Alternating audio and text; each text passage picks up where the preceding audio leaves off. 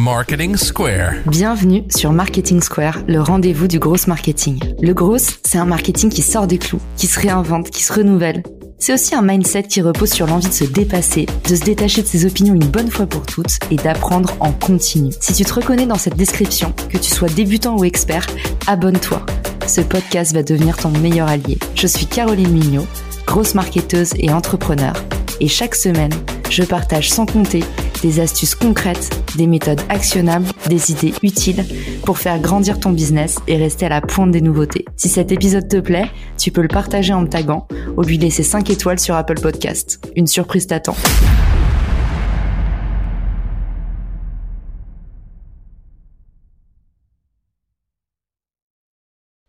Bonjour à tous, j'espère que vous allez bien. Aujourd'hui, on va parler d'un sujet qui me tient très à cœur, vous le savez, le réseau professionnel le plus rentable du B2B, LinkedIn. Alors aujourd'hui, quand on parle de LinkedIn, tout le monde va parler des posts, du réseau, mais on oublie bien souvent la première brique élémentaire, celle que j'enseigne en tout premier lieu lors de mes coachings, le profil. Alors pourquoi c'est intéressant de se pencher sur le profil? Le profil non seulement est votre vitrine personnelle, et on le sait, LinkedIn, euh, c'est un réseau social qui tourne beaucoup autour du personal branding. Et puis, c'est aussi intéressant parce que ça va vous permettre d'augmenter la découvrabilité de votre profil. Autrement dit, LinkedIn, c'est environ 10,5 millions d'utilisateurs actifs en France chaque mois. En optimisant votre profil, vous êtes certain de pouvoir capter ces requêtes de recherche. Et donc finalement, au lieu d'aller démarcher des clients, d'aller prospecter, vous n'avez peut-être qu'à attendre que ces clients viennent vers vous en utilisant cette surpuissante barre de recherche. Alors du coup, finalement, ça doit vous rappeler le SEO, puisque c'est exactement la même chose, le même procédé. Il s'agit d'augmenter votre référencement. Donc moi, à partir de là, je trouve ça toujours un peu dommage quand on néglige son profil pour ces deux à la fois parce que c'est votre vitrine personnelle, c'est ça qui va vous aider à convertir parce que ça crée de la preuve sociale. Et puis bah, également, deuxièmement, parce que c'est un vecteur de référencement surpuissant et ça va vous permettre en fait d'avoir un profil qui travaille pour vous finalement s'il est bien optimisé. Alors évidemment, un des éléments le plus important, comme toujours, parce qu'on est sur un réseau social et qu'on est sur du virtuel, c'est bien évidemment la photo. C'est hyper important pour rassurer vos prospects potentiels ou un futur recruteur donc vous êtes malheureusement obligé d'avoir cette photo et faites bien attention à mettre cette photo également en public tout simplement parce que ça va inciter les gens à rejoindre votre réseau. Quand on voit ce petit avatar gris par défaut, eh ben ça va pas forcément rassurer. Vous allez avoir statistiquement beaucoup moins de demandes de connexion si vous n'avez pas de photo de profil. Donc encore une fois, c'est un élément qui travaille pour vous, qui travaille sur votre découvrabilité, euh, sur votre marque personnelle. Donc c'est vraiment dommage de vous en priver. Donc on met absolument une photo de profil et une photo de profil professionnelle. Aujourd'hui, on est tous en mesure via un iPhone, soit le sien, soit celui d'une connaissance d'avoir une photo HD. Alors n'oubliez pas, euh, c'est toujours mieux si vous utilisez la caméra externe du téléphone et pas la caméra euh, frontale parce que la résolution est bien meilleure. Mais vous demandez à un ami de vous prendre en photo sur un fond blanc. Honnêtement, je vous mets aussi un petit outil ma pépite dans la description qui s'appelle PFP Maker qui vous, qui vous permet en fait euh, en fonction d'une photo très lambda, à partir d'une photo très lambda, de créer euh, une photo canonissime avec un fond transparent, un fond de couleur. Euh. Donc voilà, n'hésitez pas à utiliser ce petit outil que j'adore, PFP Maker, qui va vous permettre du coup de changer très facilement votre fond, de personnaliser votre photo sans être, euh, sans être un professionnel de Photoshop. Donc je vous mets ça dans la description. Ensuite, on va parler d'un deuxième élément très important, votre nom-prénom. Essayez de le garder le plus court possible pour qu'il soit reconnaissable. Donc si vous avez 4, 5 noms de famille par exemple, c'est hyper important. Essayez de le tronquer pour rester lisible au maximum également parce que le trafic sur LinkedIn est majoritairement mobile. Donc il faut que vous ayez un nom reconnaissable, facilement lisible. Ça va vous aider encore une fois à faire rayonner votre marque personnelle comme on dit. Ensuite, le troisième, élément hyper important du triangle d'or, ça va être vraiment votre headline, c'est-à-dire la petite phrase de description en dessous de votre profil. Quand je vous dis que ces trois éléments sont super importants, c'est qu'en fait, quand vous allez interagir sur les posts des autres, ou remonter dans les résultats de recherche, ce sont les trois éléments qu'on voit directement sur vous. Donc ça va être des éléments vraiment qui vont vous permettent de convertir ou pas d'ores et déjà. Donc il faut vraiment les soigner. Cette headline, il y a quelques règles élémentaires. Déjà la longueur idéale, entre 80 à 200 caractères. Donc soit vous utilisez le petit outil que je vous mets en bio, Soit vous allez pouvoir voir le nombre de caractères si vous utilisez un éditeur de texte par exemple, euh, vos notes sur iPhone ou euh, sur Word, vous, avez la possibilité euh, d'afficher le nombre de caractères. Donc n'hésitez pas à utiliser ces petits outils-là, donc de 80 à 200 caractères. Pensez absolument encore une fois à la navigation mobile. Donc faites en sorte que votre headline, votre phrase de description ressorte aussi bien sur mobile que sur ordinateur. Et puis pensez à vos mots-clés, c'est-à-dire que projetez-vous dans la tête du recruteur, de votre client cible et posez-vous la question quels sont les mots qu'il pourrait taper dans la barre de recherche? Il faut que vous ressortiez sur les mêmes mots alors, une question qui revient beaucoup, c'est notamment est-ce que je dois utiliser des emojis? Est-ce que je dois ou est-ce que je peux? Et alors, je fais toujours la même réponse.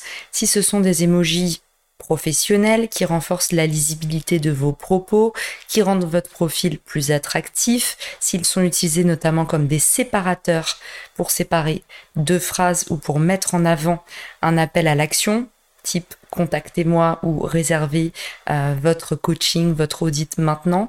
En fait, oui, vous pouvez utiliser des emojis.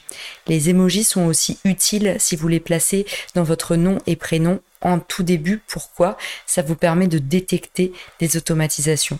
Donc ça, euh, peu de personnes le savent, mais moi notamment, euh, j'utilise un emoji souvent dans ma barre nom prénom pour ça, pour pouvoir voir en fait les requêtes qui sont automatisées et celles qui ne le sont pas. Dans la messagerie, ceux qui automatisent les messages, du coup, ça va prendre le nom prénom et ça va vous mettre le petit emoji à côté. Donc vous savez que c'est un message qui a été envoyé par un robot. Voilà, une petite astuce toute simple pour les détecter. En tout cas, dans votre headline, encore une fois, des emojis oui, mais seulement si ça renforce la lisibilité de votre headline, si c'est utilisé comme un séparateur ou pour mettre en avant un mot en particulier crucial. Encore une fois, je le reprécise, un emoji qui est sobre et en lien avec votre domaine d'activité, c'est toujours mieux.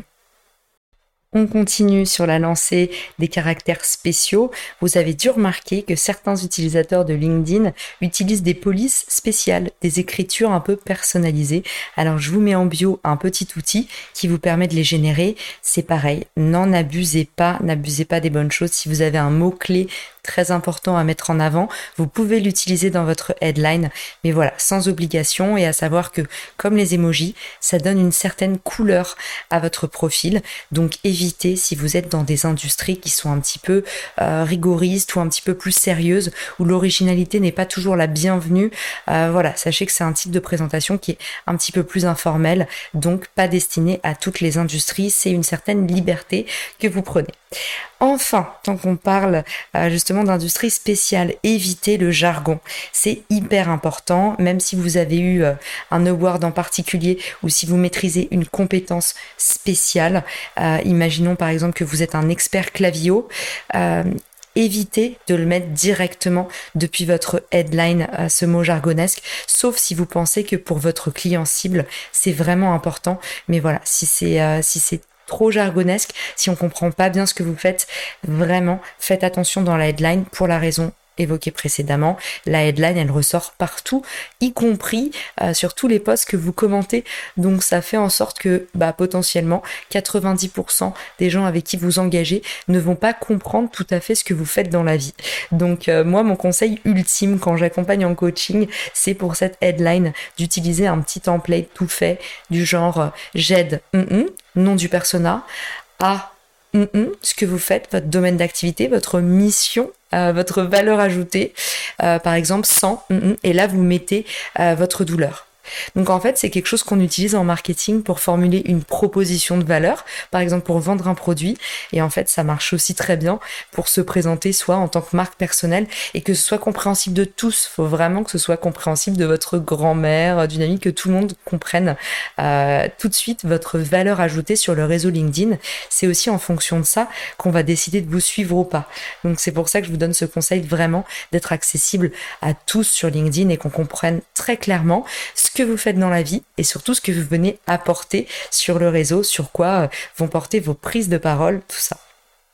Enfin, faites très attention parce que vous avez toujours l'impression que c'est impossible de faire une faute de typo, donc une faute de frappe, mais il y en a encore beaucoup et souvent quand on fait des audits, eh ben les personnes savent qu'on va regarder ensemble leur headline et pourtant il y a une faute au milieu. En fait, le principe c'est que vous avez le nez dedans, donc vous ne voyez pas vos fautes, donc n'hésitez pas à faire relire votre headline. C'est vraiment super important. Une faute de frappe depuis la description de votre activité, c'est quand même commencer sur un mauvais pied. Ensuite, en termes de résumé, donc ça c'est ce qu'on appelle aussi la bio. 2000 caractères, c'est la limite de ce que vous pouvez utiliser. Je vous encourage à faire un petit peu plus court. En général, on dit statistiquement de 200 à 300 mots, c'est parfait pour engager. N'oubliez pas d'inclure une accroche sur les trois premières lignes. Vous pouvez vous inspirer avec mon profil notamment. C'est important pourquoi? Parce que ça va permettre euh, aux utilisateurs d'actionner au déroulé. Donc ils vont cliquer sur voir plus et là vous savez que vous avez vraiment réussi votre mission. Donc voilà, vous avez tendance parfois à être descriptif dans ces trois premières lignes, à dire voilà, plus de 10 ans d'expérience dans, bah c'est pas comme ça qu'on va donner envie aux gens d'en savoir plus sur vous. Donc voyez plutôt ces trois premières lignes vraiment comme un petit teaser. Donc utilisez un petit peu d'humour, un peu de mystère pour donner envie aux gens d'en découvrir davantage sur vous dans la suite de votre biographie. Ensuite, finir impérativement votre bio par un appel à l'action. Finir ou commencer d'ailleurs, si vous êtes commercial, n'hésitez pas à inclure le, le, call to action, donc le, l'appel à l'action directement pour qu'on puisse vraiment mettre en valeur que euh, bah, vous êtes quelqu'un qui est joignable et accessible et que c'est aussi pour ça que vous êtes sur le réseau. Donc si par exemple vous êtes dans l'immobilier, que vous proposez des estimations, dès les premières lignes, c'est hyper important de dire estimation offerte, je me déplace dans les 48 heures pour visiter votre bien sur telle région. Donc voilà, très important, le fameux CTA, call to action, comme on dit dans le jargon. Il faut vraiment expliquer aux gens comment vous contacter et pourquoi, sinon ils ne le feront pas, tout simplement. Euh, on, pense, euh, on pense souvent que c'est évident, mais pas du tout. Enfin, on va parler de vos expériences. Alors, dans les expériences, c'est vraiment l'occasion de mettre un maximum de mots-clés. N'oubliez pas, penser découvrabilité, c'est vraiment une partie où vous pouvez être un peu plus verbeux, euh, en dire le maximum possible sur vous. Donc, vraiment, pensez mots-clés, optimisation et surtout, bah, lisibilité. Faites des phrases courtes, absolument en voix active et puis essayer d'avoir une certaine unité. Alors ça c'est pareil que sur un CV, c'est l'erreur la plus commune, c'est euh, une un début de, de, tiret qui commence par euh, un verbe d'action à, l'infinitif et puis bah, un autre qui commence par euh, un adverbe. Essayez vraiment d'avoir de la cohérence, d'avoir une unité. Si vous commencez, euh, si vous commencez vos phrases par un par un verbe, eh ben vous commencez toutes les phrases par un verbe. Si vous êtes en train, par exemple, de faire des bullet points.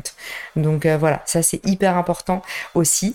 Et puis bah voilà, j'espère que cet épisode vous aura aidé à en savoir un petit peu plus sur l'optimisation du profil LinkedIn. Si vous avez envie d'avoir un regard extérieur et d'avoir un profil LinkedIn qui cartonne et qui engage sur le long terme, n'hésitez pas à aller dans la description du podcast et à booker un petit audit. Ça nous permettra de nous rencontrer et d'échanger une trentaine de minutes à prix spécial autour de votre profil LinkedIn pour faire en sorte qu'il engage au maximum.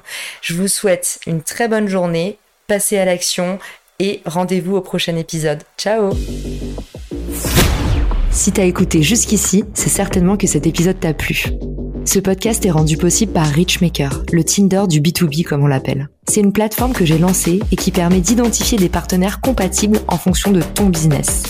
En gros, dis-moi quels sont tes objectifs marketing et je te dirai qui va t'aider à les dépasser au sein de ton écosystème. Pourquoi aller chercher ses clients un par un quand on peut placer sa croissance en pilote automatique? Mettre en commun ses ressources, décupler son impact, mutualiser ses coûts après dix ans à travailler en marketing entre New York et Paris, me suis rendu compte que la pub était devenue un réflexe tristement automatique. Pourquoi est-ce qu'on baserait notre croissance sur des modèles qui nous placent en compétition les uns contre les autres Et toujours au profit des mêmes acteurs? Le vivant, qui est quand même notre ancêtre de plusieurs milliards d'années, nous enseigne que ceux qui prospèrent sont pas les plus forts, ce sont ceux qui collaborent le plus. Et si c'était pareil dans le business? Pour découvrir l'immense pouvoir du co-marketing, j'offre des contenus que tu trouveras nulle part ailleurs sur richmaker.com, onglet Académie. Plus d'excuses, passe à l'action et à très vite sur Marketing Square, le podcast du gros marketing. Marketing Square.